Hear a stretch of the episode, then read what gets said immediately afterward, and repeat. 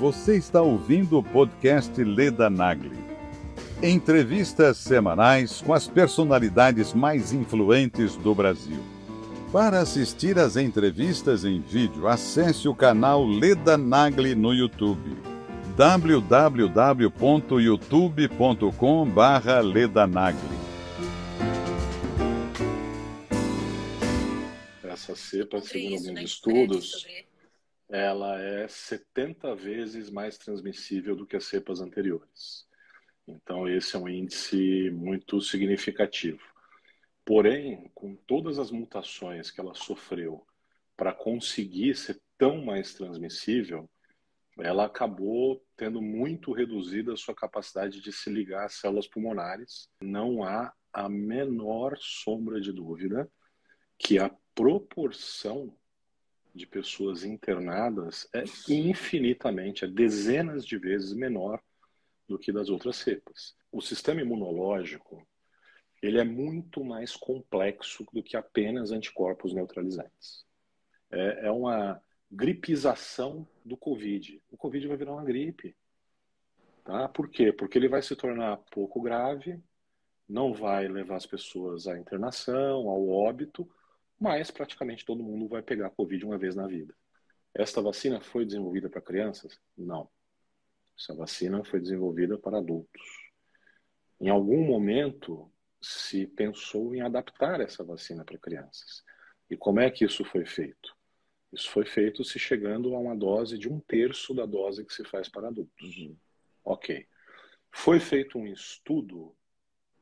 Foi. Esse estudo, na opinião do Dr. Paulo, ele é suficiente? Não. Que bom que você veio aqui ao canal Leda Nagli assistir mais um vídeo. Aproveita, faz um comentário, dá um like, avisa seus amigos, compartilhe esse vídeo e fique à vontade para curtir. A gente está retomando hoje as lives, estou retomando com o Dr. Paulo Porto, exatamente para falar sobre a Omicron, para falar sobre essa essa mistura de Omicron com, influenza, H3N2, o que que isso tem de concreto, o que que isso tem de complicado para gente, enfim. Doutor Paulo Porto. Oi, Leda. Oi, tudo bem? Boa noite. Tudo é um bem, prazer, todo mundo avisando. Ele já entrou, ele já entrou. Ótimo, estamos aqui. E é claro que a gente vai falar desse desse Omicron, né? E vamos lá. Vamos esse, lá. esse, essa variante é, é, como se diz mesmo, uma variante é, que, sei lá, parece rastilho de pólvora, né? Todo mundo pega, mas é menos letal. É, confere essa informação, é real?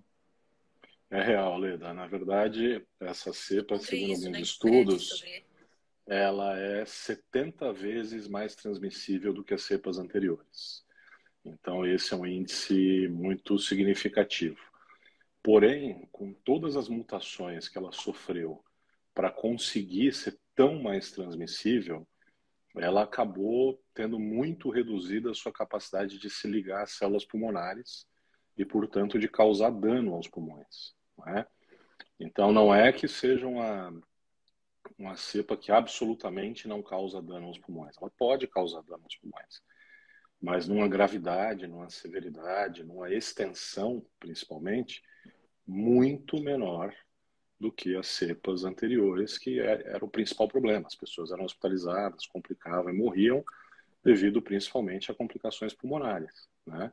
E a gente está vendo agora essa cepa, ela está pegando realmente muita gente e graças a Deus, assim, o número de casos explodiu, mas o número de internações, o número de, é, de óbitos não aumentou na mesma proporção.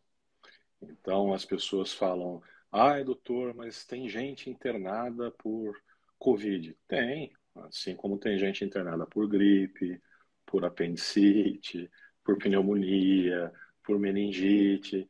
Aliás, é para isso que os hospitais existem, para internar as pessoas que estão doentes e precisam de um cuidado um pouco mais próximo, não é? Mas o que eu digo é, não há a menor sombra de dúvida que a proporção de pessoas internadas é infinitamente, é dezenas de vezes menor do que das outras cepas. Tanto é que a própria chefe do CDC é, tweetou no início da semana, né, fez uma postagem no Twitter, de uma, um artigo publicado é, da África do Sul, com mais de 60 mil pacientes estudados, onde ela verificou que a mortalidade é 91% menor. A chance de hospitalização é 74% menor. E mesmo dos que foram internados, zero foram entubados. Zero, de mais de 60 mil. Então, se isso Nossa, não é para Isso é um avanço importante, né? Então, se isso não serve para tranquilizar as pessoas, eu não sei mais o que, que serve, porque isso é um artigo publicado, revisado por pares, reconhecido pelo CDC, divulgado pela chefe do CDC. Então, pessoal, não vamos cair nesse terrorismo aí que alguns veículos insistem em fazer. Tá? É, eu acho que os dados estão aí, eles são uh, passíveis de análise, lógico, mas a análise ela tem que ser isenta. Eu tinha um professor, sabe, Leda, de bioestatística, que ele falava o seguinte: ele falava, a estatística é a arte de fazer os números dizerem o que você quer que eles digam. Tá? Então, a gente pode interpretar os dados de um jeito ou de outro. Então, se eu divulgar apenas que, oh meu Deus, é, os prontos-socorros estão cheios porque está faltando teste, porque não sei o quê, isso vai causar pânico. Isso é diferente de eu divulgar, olha pessoal, é, os prontos-socorros estão cheios, mas veja que coisa boa, as enfermarias estão vazias, as UTIs estão vazias. Então, apesar do pronto-socorro estar cheio, nós não temos a mesma repercussão no resto do sistema de saúde. É, o sistema de saúde ele se organiza em, em graus de complexidade. Então, o nível primário ele é composto pelo quê? Pelas UBSs, pelas UPAs, pelos prontos-socorros, pelos pronto-atendimentos. Então, esses, sim, estão sob grande pressão. Por quê? Se aumentou muito a contaminação, obviamente que vai aumentar muito a procura da porta de entrada do, do, do sistema de saúde, que é o pronto-socorro, é a UPA, é a UBS. Né? Agora, o sistema de saúde está sobrecarregado como um todo? Não, porque não existe o mesmo aumento nas internações em enfermaria, não existe o mesmo aumento nas internações em UTI e, sobretudo, eventualmente aqueles que vão para a UTI, mesmo assim, segundo o próprio estudo do CDC, nenhum foi entubado. O problema é que alguns médicos e até mesmo o ministro da Saúde fazem umas declarações muito confusas, tipo, é, as UTIs estão cheias, os hospitais estão cheios de não vacinados. Aí eu todo acho... mundo que você vê, por exemplo, agora à tarde, eu li uma notícia, é, li uma notícia, não posso garantir porque não, não falei com ele. Então não venham me acusar de fake news se não for verdade. Mas eu li na internet que o ministro, o ex-ministro Sérgio Moro, positivou para o Covid com as três doses, as duas doses da vacina, mais a dose de reforço. Ele e uma dezenas de milhares de pessoas vacinadas estão é, com, essa, com essa variante. E faz todo sentido, né? Outro dia o Zé Barros falou comigo. É, eu falei para ele, eu vou fazer de novo anticorpos neutralizantes. Ele falou, para quê? Você teve a, o Covid há tanto tempo atrás que era outro vírus, era outra variante, não é essa. Para essa, você não tem anticorpos nenhum, nem adianta fazer. E aí eu me dei conta do ridículo. Eu estava viajando na história do, daquele, é, só, daquele vírus que eu tive em dezembro de 2020. É, a gente está em janeiro de 22, é outra história, né? Então, vamos entender duas coisas. Hum. É, primeiro lugar, eu me divirto quando eu vejo esse tipo de notícia. Outro dia, assim? uma médica, uma médica que quase foi ministra da Saúde, veio é. afirmar que as UTIs aqui de São Paulo estão cheias de vacinados. De não vacinados, aliás. É, ela de deu não essa É. Que as UTIs estão cheias de não vacinados e que os não vacinados se arrependem de não terem sido vacinados. Aí eu fiquei pensando, será que a gente mora no mesmo estado? Porque aqui em São Paulo teve uma notícia há pouco tempo atrás que 100% das pessoas estavam vacinadas com esquema vacinal completo. Então, quem está mentindo? É o governador que anunciou que 100% das pessoas estavam vacinadas? Ou é a doutora que afirmou que as UTIs estão cheias de não vacinados? Ou existe uma terceira possibilidade. São Paulo está importando doentes não vacinados de outros estados da federação. Não tem cabimento. Então as pessoas dão umas declarações é, mentirosas, absurdas, bizarras, que não, não, não têm sustentação na realidade. Ora, se 100% estão vacinados, não tem como ter não vacinados na UTI. Isso é ridículo, entende?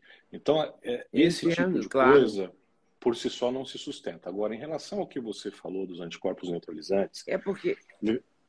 Veja só, o que, que a gente precisa entender? O sistema imunológico, ele é muito mais complexo do que apenas anticorpos neutralizantes. Tá? Vamos tentar explicar para o pessoal como é que funciona isso. Nós temos diferentes linhas de defesa.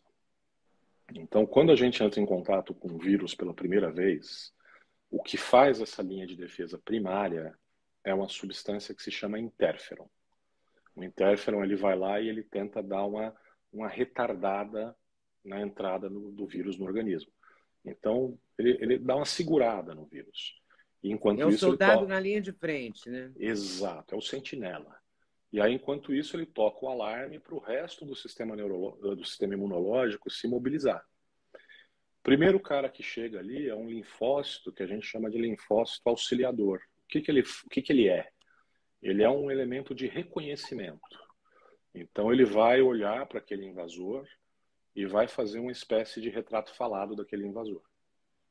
Aí depois ele volta para os centros imunológicos, como se fosse para o quartel, reúne todo mundo e fala: galera, ó, o nosso invasor é o fulano de tal, preparem-se.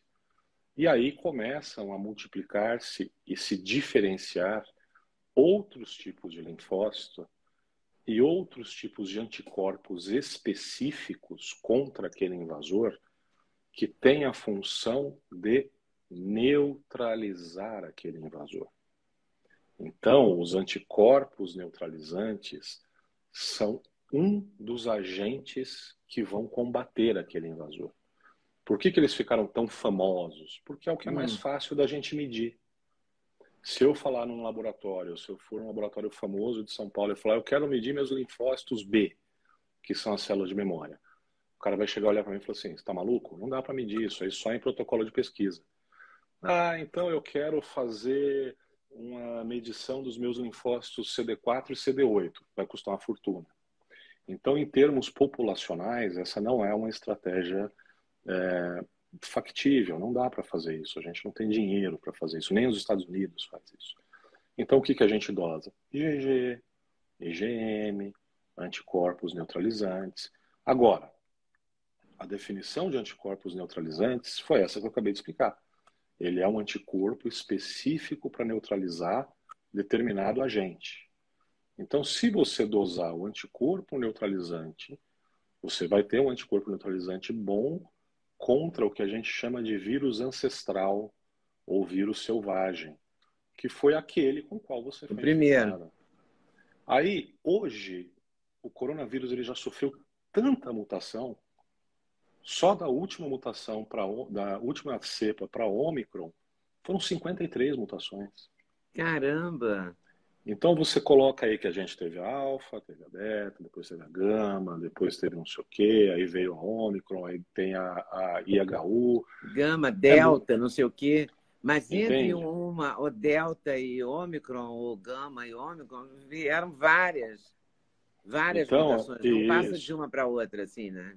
Exato, porque na verdade, assim, essas cepas que ficam mais famosas, digamos assim, são as cepas que são classificadas pela Organização Mundial de Saúde como variantes de preocupação ou variantes de interesse. O resto tem mutação a toda hora. Então é óbvio que em algum momento iria acontecer o tal do escape vacinal ou do escape imunológico. Então é por isso que as pessoas com três doses de vacina estão pegando a doença. É por isso que as pessoas que já tiveram a doença também estão pegando a doença, porque elas estão imunizadas contra uma cepa ancestral. Agora, o que é curioso é as pessoas que pegam a doença estando completamente vacinadas, são muito mais frequentes do que as pessoas que pegam a doença de novo, ou seja, que pegaram a doença lá atrás e reinfectam. Por quê? Porque a maioria das vacinas ensina o sistema imunológico a reconhecer um pedaço do vírus. Quem teve a infecção natural desenvolve a imunidade contra todo o código genético do vírus. Então vamos supor, a Leda. Então faz sentido isso. Claro. Agora está fazendo sentido para mim, porque que ter pego a doença é mais forte do que ter tomado a vacina. Claro, no, no sentido vou... de contra o vírus. É, olha só, o pessoal entender bem. Né? Imagina, Leda, que o Duda chega aí na sua casa. Agora. Hum. Só que ele chega de cabelo roxo, piercing no nariz, é, olho de japonês. Aí você vai olhar assim e fala, pô, quem que é esse garoto? Mas aí tem o jeito dele andar, o jeito dele falar, o jeito dele te beijar, dele fazer carinho em você, as piadas que ele conta, você fala, não, é meu filho, ele tá meio diferente, mas é ele. Né? Por quê? Porque você conhece não apenas um pedaço do Duda, você conhece ele na sua plenitude, na sua integralidade. Então, quem teve a infecção natural aprende a combater o vírus na totalidade dele.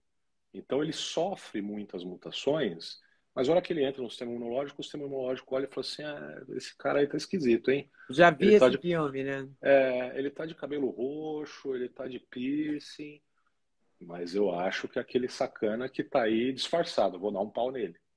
Então é lógico que um ou outro acaba escapando, mas existe algum grau de defesa. É por isso que quem teve a imunidade natural tem uma imunidade mais robusta, mais potente.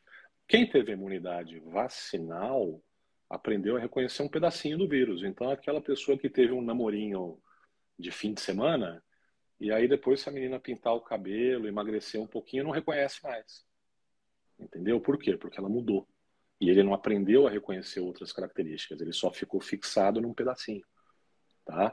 Então, essa é a grande diferença e isso a gente está vendo na prática, a gente observa na prática. Tá? É isso que as pessoas precisam entender. E então a gente levando esse raciocínio para as vacinas, por exemplo, eu sei que eu, ninguém é, as, é, a chamada redes, as chamadas redes sociais não gostam que a gente converse sobre isso. Mas veja bem, se a gente toma vacina, eu tomo todo ano a vacina da gripe contra a gripe. Uhum. Todo ano ela é diferente né? Quando chega lá março, abril, às vezes final de abril, às vezes meados de abril, teve um ano que foi já em março, porque já tinha o Covid. É, a vacina é diferente da do ano passado. Por quê? Porque o vírus é diferente. Então, na verdade, essas vacinas agora, que, que estão sendo dadas agora, teriam que ser, já ter sido modificadas para atender aos, às variantes novas. Porque a da gripe todo ano muda. Então, Por que, você, que a vacina você... de Covid é a mesma desde o começo? Então, você me conhece, você sabe que eu gosto de responder as coisas com estudos, né? Existe um estudo é, feito na província de Ontário, no Canadá, que foi publicado a semana passada. Não é o Dr. Paulo que está falando. É um estudo publicado em Ontário. Nesse estudo foi estabelecido que a imunidade desenvolvida pelas vacinas para a cepa Omicron é de 37%. Lembrando que o placebo tem uma eficiência de 33%. Para quem não se lembra, placebo é aquilo que você toma, que não tem efeito nenhum, mas que você acha que está tomando remédio de verdade. Mais do que isso, a Organização Mundial de Saúde estabeleceu como critério para uma vacina ser aprovada para uso emergencial que ela tem que ter pelo menos 50% de eficácia. Então, isso responde a sua pergunta. Não, as vacinas uhum. não funcionam contra a cepa Omicron.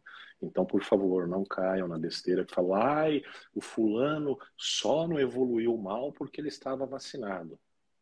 Ah, é? Por quê? Ele foi vacinado com qual vacina? Que não tem vacina disponível ainda atualizada para o novo vírus. Tanto é que uma das fabricantes de vacina disse que vai disponibilizar a sua nova vacina atualizada lá para abril e que ela deve estar disponível para venda em julho, o que é uma Caramba. estupidez, porque em julho essa cepa já acabou, já tem outra. Entende? Vai, então, o teu raciocínio está coberto essa razão. briga é uma briga de cachorro grande, porque o laboratório produz a vacina, o vírus modifica, a vacina já não cobre aquele vírus, e a gente vai ficar nessa, nesse embate não, daqui para frente. Não, Leda, não vai pelo seguinte: é, existe um negocinho aí no meio, uma variável, que o tal do ser humano ainda não aprendeu a controlar, sabe? Que se chama natureza. Então, a tal da natureza, ela ela não tem partido político, ela não está nem aí se o laboratório tem dinheiro, se não tem, se o médico é mentiroso, se não é. Ela não quer saber se taxam ela de fake news ou não. Ela vai lá e age segundo as suas próprias leis. E qual é a lei da natureza? A lei mais primária da face da Terra. Qualquer organismo vivo, qualquer um, quer sobreviver.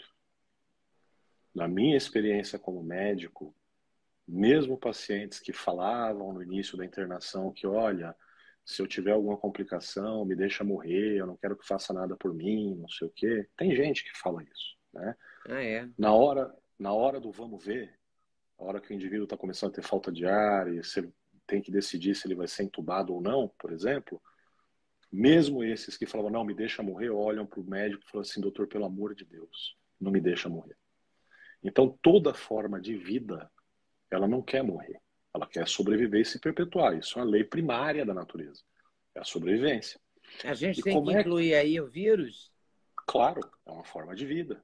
Então, qual é a, a evolução natural de toda espécie viral? E isso você se lembra que a gente fala desde as primeiras conversas que a gente teve. É. O vírus ele tem a tendência natural a se tornar mais transmissível e menos letal. Isso é uma coisa óbvia. Por quê? Porque se ele tiver uma letalidade alta, ele mata o hospedeiro e morre junto.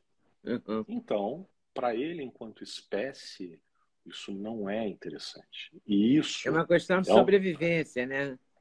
Isso é um mecanismo que se encaixa numa teoria escrita por um cara que se chama Charles Darwin, que se chama seleção natural. Então se engana quem pensa que é, sobrevivem os mais fortes. Não, Darwin já dizia isso. Sobrevivem os que melhor se adaptam. Veja só, vamos dar um exemplo da natureza, fora da medicina. Hum. Na época ancestral nossa, antes da humanidade, quem eram as criaturas mais fortes? Os dinossauros. Não é? Eles hum. foram extintos. E as baratinhas, fraquinhas, estão vivas até hoje. Por quê? Porque elas se adaptam. Então, o que sobrevive na natureza é quem melhor se adapta. E quem é que melhor se adapta? Aquele que mata o hospedeiro ou aquele que se multiplica rápido e não mata o hospedeiro? Óbvio. Então, a pressão que a natureza exerce em toda espécie de vida é privilegiar aquele que melhor se adapta, aquele que consegue conviver com outras espécies sem matá-las. E aí ele consegue se perpetuar. E isso está acontecendo. E a cepa Omicron, ela é um resultado disso, dessa pressão seletiva da natureza. Tá? A outra variante que surgiu, que surgiu agora, que é a IHU, ela tem a mesma linha, ela também é muito transmissível, mas ainda menos letal do que a Omicron. Então, o que, que é isso? É um processo, vamos, vamos usar um neologismo aqui, é, é uma gripização do Covid. O Covid vai virar uma gripe. Tá? Por quê? Porque ele vai se tornar pouco grave, não vai levar as pessoas à internação, ao óbito, mas praticamente todo mundo vai pegar Covid uma vez na vida. Não é? Tanto é que Deus é tão bondoso que essa nova é, onda de, de, de Ômicron chegou aqui no Brasil junto com a influenza. E o que, que você vê? As pessoas que têm influenza sofrem muito mais do que quem está pegando Covid. Febre alta, ficam derrubadas, acamadas por cinco, seis dias. Também, graças a Deus, não estão morrendo, não estão sendo internadas. Mas comparado à sensação de mal-estar, é muito pior do que quem está pegando Covid. Do que com Covid. E é possível realmente pegar as duas? Sim, uma eu falta já vi. de sorte a esse ponto? Sim, eu já vi vários Isso tem a ver com a imunidade de cada um? Não, tem a ver com o tipo não, sanguíneo? Leda. Tem a ver com a alimentação? Tem a ver com o quê? Leda, assim, é, isso é uma coisa que a gente. É, são poucos casos, e como são poucos casos, a gente não consegue ter um poder estatístico para te afirmar uhum. nada. É, o que a gente sabe é, eu, eu já vi alguns pacientes com dupla infecção, é, pacientes saudáveis, jovens, magros, atletas que não fumam e que pegaram. Eu acredito, aí já é uma percepção pessoal, eu não digo que isso seja uma verdade. Eu acredito que isso tem a ver com o grau de exposição daquele indivíduo. Então, ele pega o Covid, o sistema imunológico está aí é, direcionado para combater o Covid, ele se expõe a alguém que tem influenza. E aí ele pega. Entendeu por quê? Porque o sistema imunológico dele já está combatendo um inimigo, está meio descuidado da defesa do é. resto. Ele vai para um ambiente que tem muita influenza, ele pega. Né?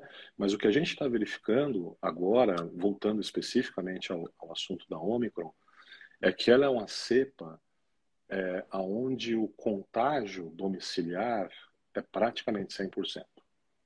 Então, antes a gente via aquela coisa de ah, você pegou, fica isolado num quarto e papapá e tudo bem.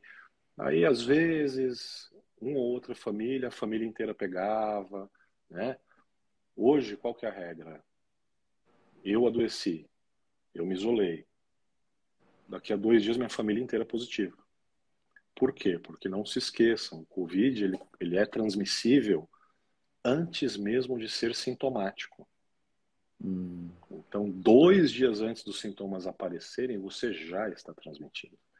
Então, o que, que acontece? Quando a gente tem uma cepa altamente transmissível, você não precisa de um grande tempo exposto a essa cepa para contrair a doença. Então, é por isso que quando alguém se infecta numa casa, geralmente a casa inteira é infectada. Isso tem um lado ruim, não é? porque a gente tem mais gente ao mesmo tempo doente, isso acaba sobrecarregando o nível primário de atenção à saúde. Mas, por outro lado, tem um lado bom, porque está desenvolvendo imunidade nas pessoas sem levá-las ao hospital, sem risco elevado de óbito, etc. Eu converso com médicos amigos meus, ontem, anteontem, conversei com um amigo que mora é, em Orlando, nos Estados Unidos, ele me falou, olha, aqui na Flórida, é, praticamente todo mundo já teve Covid e os que não tiveram vão ter. E aqui a gente está tranquilo, a gente anda sem máscara, está tudo funcionando 100%. É, se eu no hospital, ele é médico, né? Se eu pegar Covid, eu tenho que ficar afastado cinco dias e depois para voltar, não preciso nem fazer PCR de novo, volta tranquilo, não tem estresse. Ou seja, a vida voltando ao normal. Na África do Sul, que foi o primeiro local afetado pela Omicron, a mesma conversa, não é? Então, veja, é, a gente tem que colocar as coisas no lugar, raciocinar e parar de responder no método de fuja ou lute, não é? Existe um, um negócio muito interessante que eu aprendi na minha pós-graduação, que o indivíduo quando ele se sente ameaçado, quando existe uma ameaça realmente muito muito intensa, que ele julga como uma ameaça importante à sobrevivência dele, é, como o americano fala, você vai para o basement, ou seja, você desce para o seu porão. Você vai para o porão da sua alma. E ali você vai para um cantinho escuro, fica em posição fetal, tentando se esconder daquela ameaça. Isso é inerente a todo ser humano. Todo ser humano tem isso. A diferença é que algumas pessoas aprenderam a reconhecer que desceram para esse cantinho escuro e conseguem sair dele mais rápido. A diferença é que quem sai disso fala: pera um pouquinho, eu estou aqui no desespero, mas não adianta me esconder, isso não vai resolver nada. Eu vou sair, eu vou lutar. E aí essa pessoa consegue não se deixar dominar pelo desespero. Porque enquanto você está lá no cantinho escuro, só tem duas atitudes possíveis: ou você foge, ou você luta. E o que, que a gente está vendo hoje? As pessoas, ao invés de construírem pontes, ao invés de estarem procurando é, cooperar, colaborar, encontrar uma solução, as pessoas estão brigando por posições.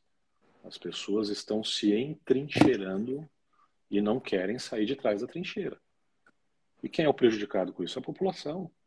Eu não, eu, eu não tenho ego para querer estar tá certo o tempo todo. O que eu quero é sair dessa. Se eu tiver errado, alguém me convencer que eu estou errado e mostrar uma saída melhor, vamos. Eu não quero estar tá certo, eu quero viver, quero ter uma vida normal. E as pessoas precisam começar a encarar a situação dessa forma, não é? Porque senão a gente vai assistir o que a gente está assistindo. Lá atrás você vai se lembrar que o saudoso Dr. Wong falava, olha, é uma pandemia viral, isso aí tem ciclos, e tem os ebalos também falava, e tem começo, meio e fim. E qual é a história clássica das pandemias virais? Dois a três anos de evolução. Olha a gripe espanhola. E nós estamos lá já com mais de dois anos e está acabando. Já surgiu uma tá cepa que está levando ao fim. Então. Acredito que sim. A gente vai passar a conviver com Covid como a gente convive com H1N1 e depois agora vai conviver com H3N2 e H mais não sei o quê, mais não sei o quê. Com certeza. Mas as pessoas, é, há muitas pessoas ainda muito empanicadas.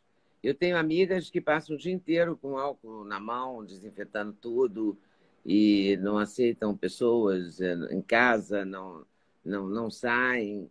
É, há um, ainda muita gente em pânico, né? em pânico da doença. E é, há uma pressão, é, uma pressão quase fascista em relação às vacinas, né? Os vacinados e os não vacinados viraram categorias. A Áustria construiu muros.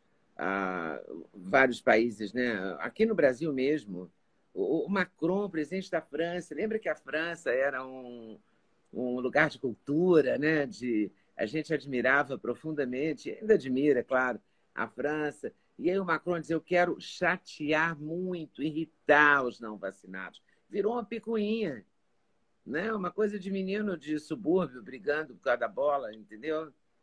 É. Uma coisa assim inacreditável, né? É o que eu te disse, Leda. o que estão fazendo com esse tenista. É o que eu te disse, as pessoas Na Austrália, brigando... hoje caçaram de novo, caçaram o visto dele.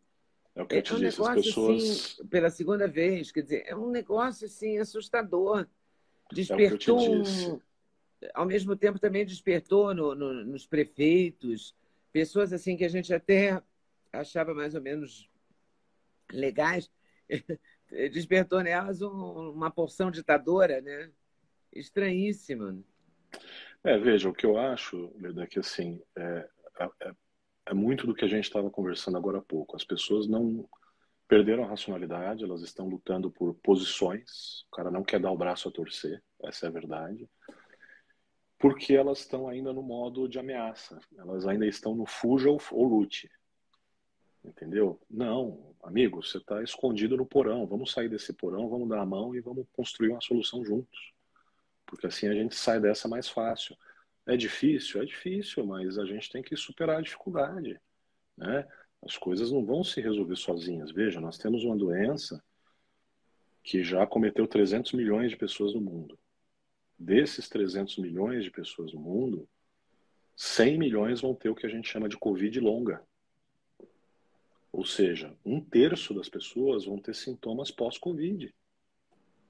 Seja alteração de memória, seja fraqueza, alteração de olfato, queda de cabelo, enfim, vão ter manifestações persistentes.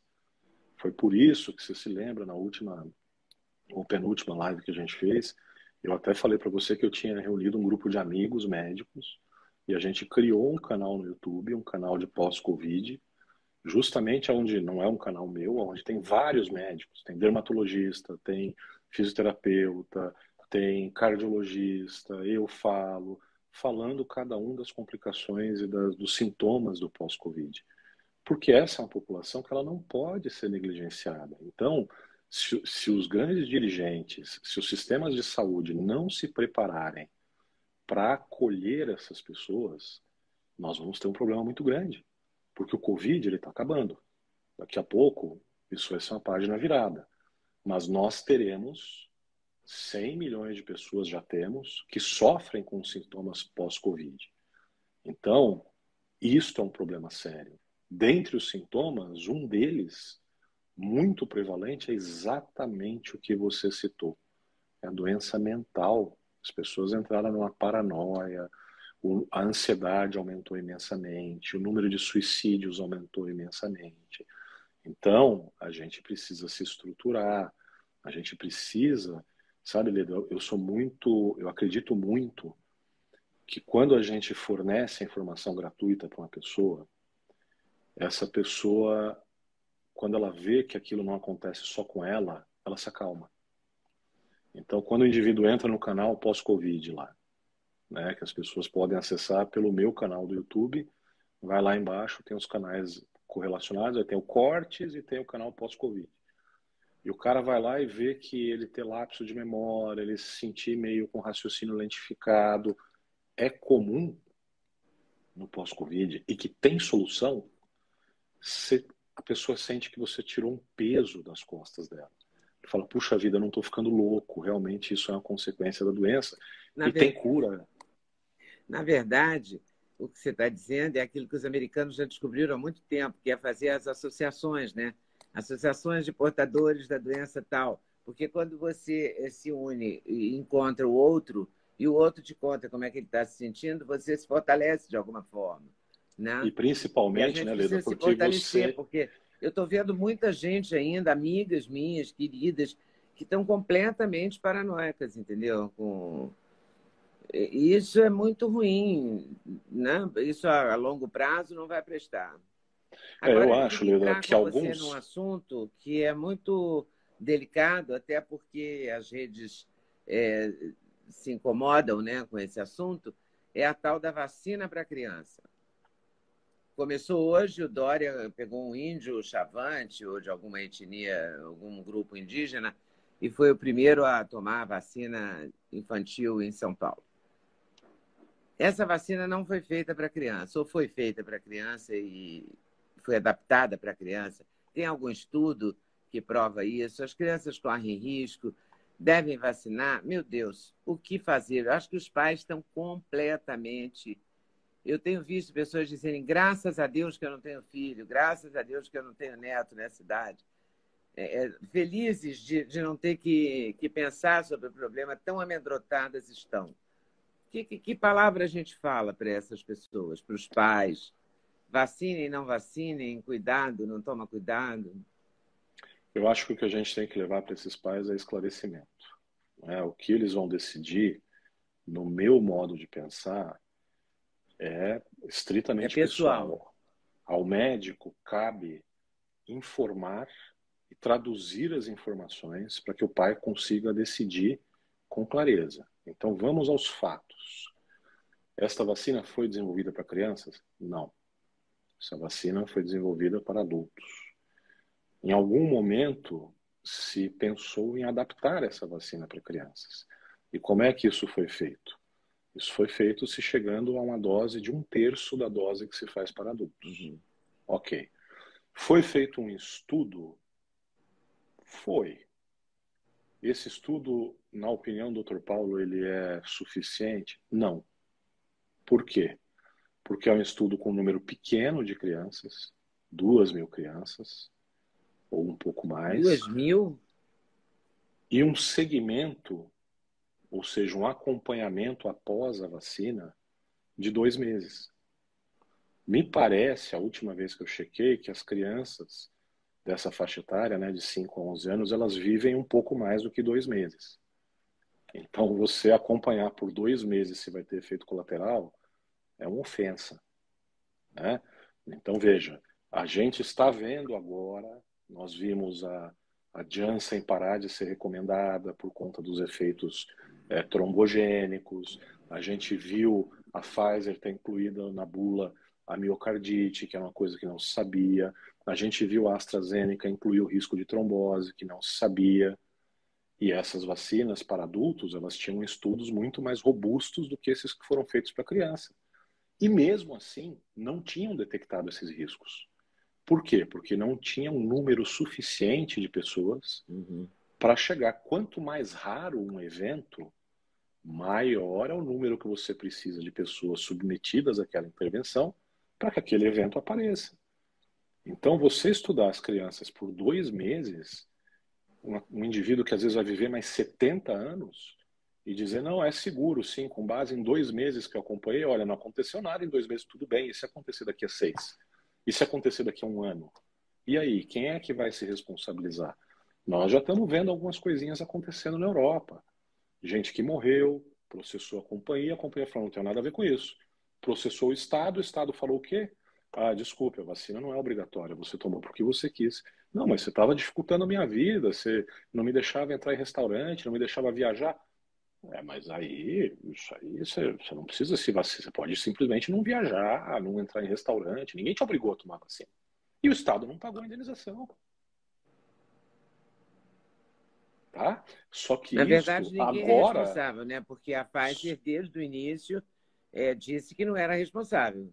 Leda, que não, assinou um atestado de responsabilidade. Leda, mais uma vez, eu peço que as pessoas vejam lives antigas que estão com você, inclusive, onde a gente alertava lá atrás que eram vacinas, que o fabricante dizia que não se responsabilizava. E na época que dissemos isso, eu sofri, ainda sofro shadow ban, você chegou a ser ameaçada, me taxaram como emissor de fake news. Agora é um documento público. Basta abrir o contrato da Pfizer na Anvisa, que está lá, cláusula 5.5. O comprador está ciente que se trata de um produto experimental cujos efeitos a longo prazo não são conhecidos. O comprador está ciente que esta companhia não pode ser responsabilizada em hipótese alguma por qualquer efeito colateral a curto, médio ou longo prazo. Não sou eu quem está dizendo. É um documento público. São eles. Né? São os fabricantes. São eles. Dizem. Exato. Né? Então, é, eu acho que, os, voltando ao assunto, né, eu acho que os pais eles têm que ter juntar as informações. Né? Esse tipo de informação, ou seja, que a própria fabricante não se responsabiliza, primeiro ponto. Juntar a informação que o estudo feito até agora tem um acompanhamento por um período muito curto, não é? E aí juntar uma outra informaçãozinha que é muito interessante. O índice de complicações em crianças, a mortalidade em crianças dessa faixa etária é muito baixo. Ah, porque morreram 300 crianças desde o início da pandemia até agora. Eu acho isso muito ruim. Eu não queria que tivesse morrido nenhuma criança. Uhum. Mas morreram claro. 300 crianças e morreram mais de 600 mil brasileiros. Isso mostra bem a diferença da mortalidade de um adulto para uma criança, acometidas pela mesma doença. Segundo, eu não vi ninguém com honestidade intelectual abrir dessas 300 crianças, quantas tinham comorbidades? Uhum. Quantas foram atendidas a tempo? Tal insuficiência respiratória. Quantas dessas crianças realmente morreram de Covid e não com Covid? Então essas informações elas são importantes para o pai decidir se ele vai vacinar o seu filho ou não. Eu fico preocupada com os pais mais humildes, porque o, o Estado obriga, a escola pública, é, o, o, gestor tem é, poderes né, para mandar a escola pública vacinar, o aluno da escola pública ter que vacinar. O pai mais simples, ele não tem acesso a um médico que ele possa conversar, né? ele não tem o um médico da família, alguém que ele pode fazer uma consulta de uma hora, de 40 minutos, e discutir e ouvir. É, por isso que eu acho que é importante também fazer essa live. Eu sei que eu corro risco é, de, de me punirem de alguma forma, porque eu estou falando desse assunto, mas eu tenho que falar por uma questão de consciência, porque é, nem todo mundo tem acesso. Graças a Deus eu tenho, mas não é todo mundo que tem acesso a um clínico, a um médico, a um, um serviço particular que você pode perguntar, que você pode contestar, que você pode ouvir o que a pessoa está dizendo. Né? As pessoas mais simples não têm. Elas podem ir no posto de saúde. Quem é que vai dar atenção no posto de saúde? Do jeito que os postos de saúde estão, hoje eu vi fotos de, de filas intermináveis nos postos de saúde. É, sabe, em todos os postos de saúde, em várias cidades, não foi numa cidade, num posto de saúde. Eu tive informação quando começou a influenza no Rio de Janeiro que as pessoas da Rocinha andavam é, São Conrado, Jardim Botânico, Botafogo e até o Flamengo, quer dizer, quatro bairros para conseguir um atendimento e não conseguiam, ainda tinha uma fila de duas horas. Um teste de Covid no Rio está levando, sei lá, quatro horas na fila, entendeu? É claro que se você tem dinheiro, você talvez chame em casa e talvez o laboratório vá, mas se você não tem o recurso, né, você depende do serviço público, é muito triste isso, né? Faz uma torna a desigualdade mais forte ainda e a preocupação maior. Né? É, eu acho que, é, como você falou, é uma questão de consciência, né? É, isso aqui, por enquanto, ainda atinge algumas pessoas, porque o celular no Brasil é algo que muita gente tem, a rede social também. É. Então, que sirva Não, democratizou menos... muito. Imagina, o, imagina essa pandemia se não existisse o celular. Né? Se as é. pessoas não poderiam, não teriam acesso à informação. Assim, se elas quiserem se informar, tiverem a vontade de se informar, elas têm uma disponibilidade. Há pessoas sérias falando sobre isso, né? Mas há também uma pressão muito grande da sociedade, de sociedades de infectologia, de, de sociedades de pediatria e tal, pressionando pela vacina, né? Há muita gente comprometida com vacinem seus filhos, vacinem seus filhos, uma coisa quase um mantra, né? É, eu acho, eu acho isso muito bacana de você tocar, porque as pessoas precisam é, cavar um pouquinho, investigar um pouquinho quem é que está dando as opiniões, para ver se essas pessoas não têm conflitos de interesse. É. Né? Vejam quem patrocina o congresso de algumas especialidades aí que você citou. Comecem por aí. Aí vocês, digamos que não vão se surpreender. É, para surpresa de zero pessoas, você vai descobrir que já ouviu falar nos, naqueles Veja, patrocinadores. Né? Eu gosto muito de, de história, sabe, Leda? E para aqueles que olham a gente e falam assim: ah, mas não é possível. Vocês estão falando isso, mas a sociedade brasileira disso, a sociedade brasileira daquilo estão falando o contrário.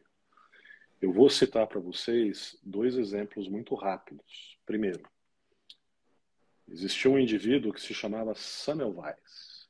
Esse cara, ele foi o cara que conseguiu descobrir que se os médicos, depois que saíssem da sala de autópsia, antes de entrarem na enfermaria de obstetrícia para examinar as pacientes ou para fazer um parto, lavassem as mãos, a mortalidade caía em mais de 10 vezes. Mortalidade das mães. Porque antes os médicos desciam para a sala de necrópsia, faziam a necrópsia numa gestante que tinha falecido de febre puerperal, limpavam as mãos no avental e subiam para fazer um parto. E esse camarada, ele passou a defender, adotou esse tipo de prática na enfermaria dele, a mortalidade caiu imensamente. Ele foi acusado de charlatão, ele foi ridicularizado, a sua casa foi apedrejada e ele acabou, terminou a sua vida internado num hospício. Porque outros médicos o internaram compulsoriamente. Denunciaram. Hoje em dia, ninguém pensa em se submeter a qualquer procedimento sem que o médico faça uma asepsia rigorosa. Uhum. Vamos para outro exemplo mais recente? Ok. Recomendo até filme, hein? Assistam aí, Um Homem Entre Gigantes, com Will Smith. Ele é ainda novinho. Conta a história de um médico africano nos Estados Unidos que descobriu que os jogadores de futebol americano começavam a ter uma forma de doença cerebral causada pela, pelo traumatismo craniano repetido, que era a encefalopatia crônica, traumática crônica.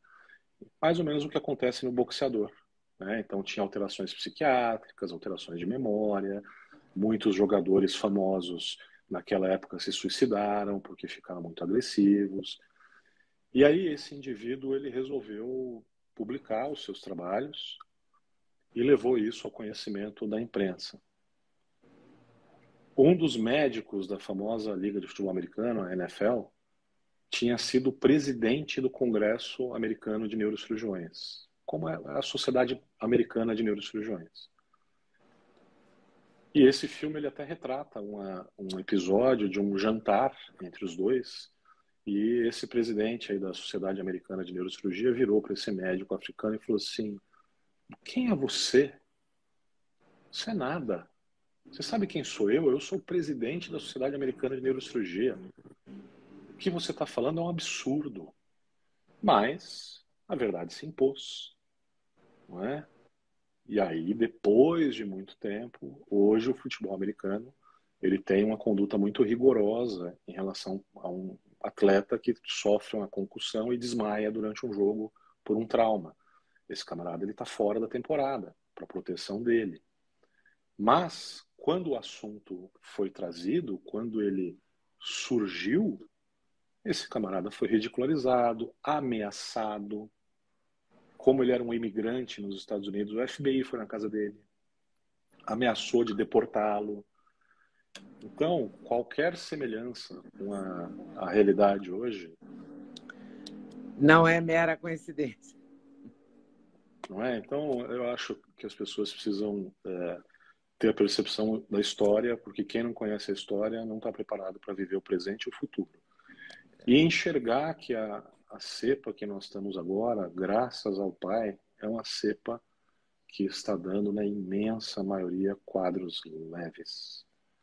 Quadros que, quando o paciente é a tratado... Gente pode, é, a gente pode esperar que as próximas cepas, é, não querendo ser... É, espalhar más notícias, mas é, provavelmente existirão outras cepas, né? Essa Provável. não será a última. Do, Provável do que não. Provável Provavelmente que não. não. né? As, a tendência, é claro que você não tem bola de cristal, mas a tendência, pelo que a gente está vendo, da, daquela cepa selvagem inicial para agora, houve uma queda.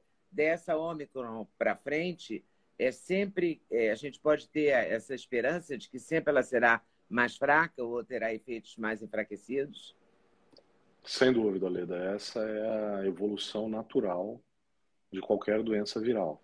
A gente, obviamente, não é Deus para dizer o que, que vai acontecer, uhum. mas se esse vírus seguir o caminho natural das coisas, como todos os vírus têm é, no seu histórico, a tendência é as cepas se tornarem cada vez menos graves e mais transmissíveis.